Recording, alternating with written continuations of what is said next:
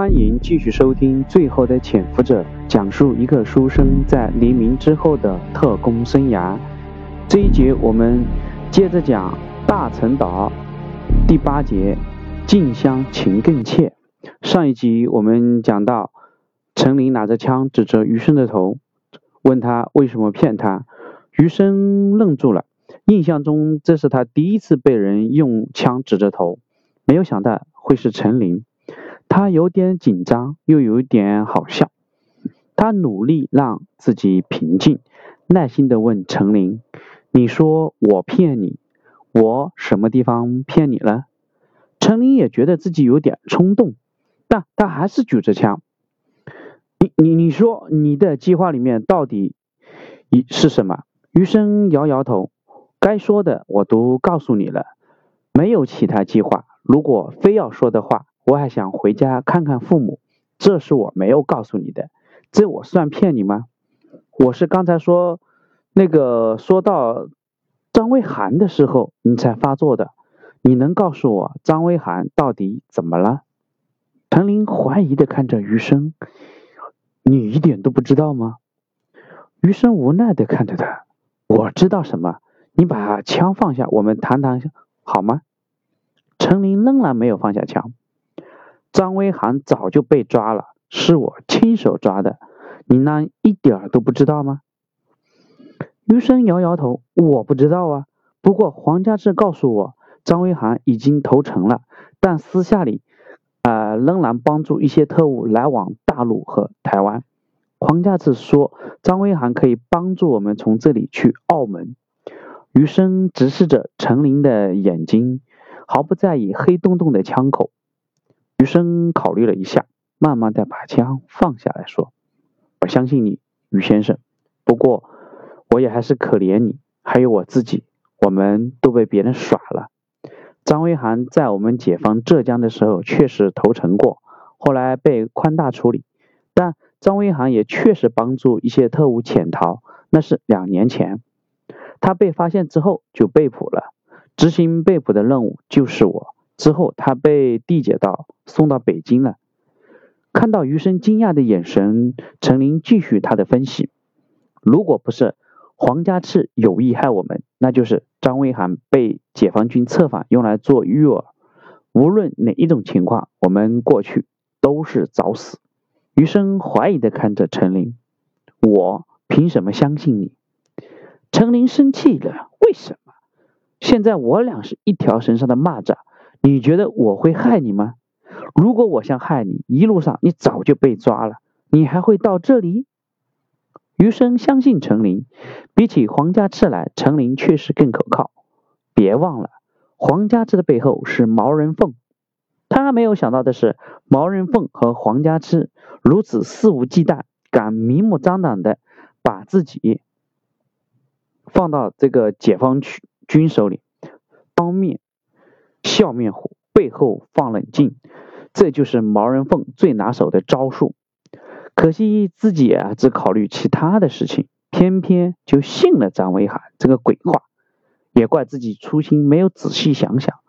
张威涵是前年投诚的，不可能两年来一直帮助特务潜伏往来不被发现。而如今没有了张威涵这条路，看来自己真的必须一条路走到黑。去找解放军接头了，但那又是另外一个难题：如何让自己这样的高级特务和陈林这样的叛徒获得信任？嗯，不问声色的问着陈林：“我相信你，那你有什么想法吗？如果我们没有接应的人，就凭借我们手里的工作证和介绍信是走不出浙江的。”陈林略微思考了一下，沉足在胸的说道。去找田子恒，我知道在哪能找到他。余生惊奇的问：“田子恒，你是说石牌训练中心那个大学生？你怎么确定他在哪？还有，你怎么去确定他很安全？”田恒，陈林坚定的说道：“他给我说过，他最可能去的两个地方：宁波富春商行，或者是宁波中学。”这两个地方都有熟人，安全，即使不安全，也没有别的办法了。余生想了想，如果可行的话，那我和你一起往东走，到余姚分开。你去找田子恒，我回家一趟，然后再去宁波找你们。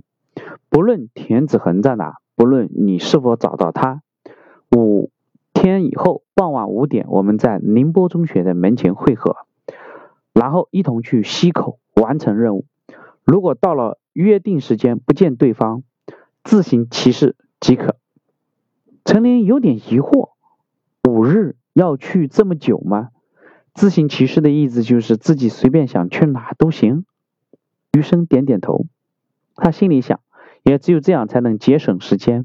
还有，他确实不太想让陈琳随自己回家。另外，分开行动也方便自己做事，避免误会。自行其事的话，自己应该没有太大的麻烦，而陈琳也有办法脱身。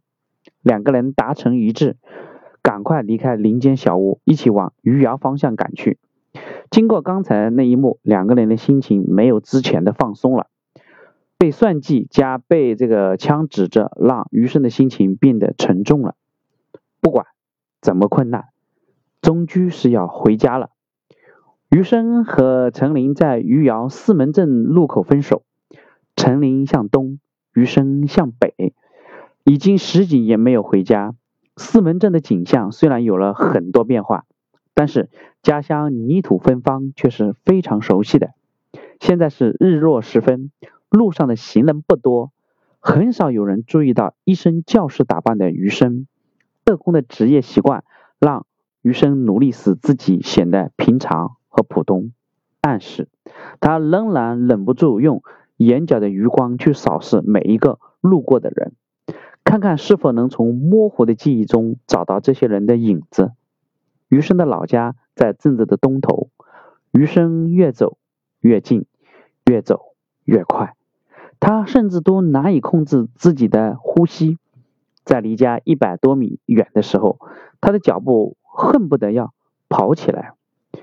急匆匆的脚步惊动了路边一个带着孩子的阿婶，她护住自己的孩子，白了一眼余生，余生只好努力的控制自己的步伐。其实啊。他已经认出那个阿婶就是小的时候邻居家的小嫂子。她嫁过门那天婚礼的场景，余生还能想得起来。